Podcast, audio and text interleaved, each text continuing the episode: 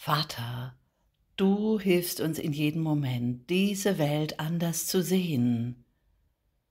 Jetzt wollen wir Liebe anstatt Angst sehen.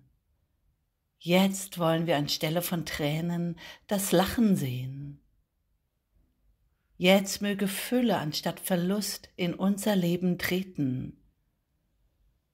Das ist dein Wille, Vater.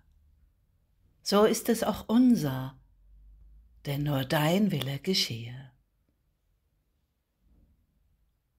Du schenkst uns täglich den Heiligen Geist, damit er uns erinnert, wer wir in Wahrheit sind.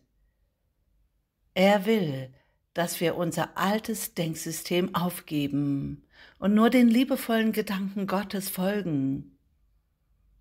Denn das sind wir, ein liebevoller Gedanke Gottes selbst, vereint im Himmelreich, inwendig in uns.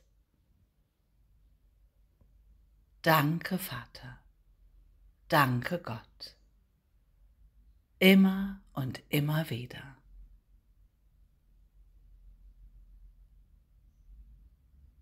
Amen.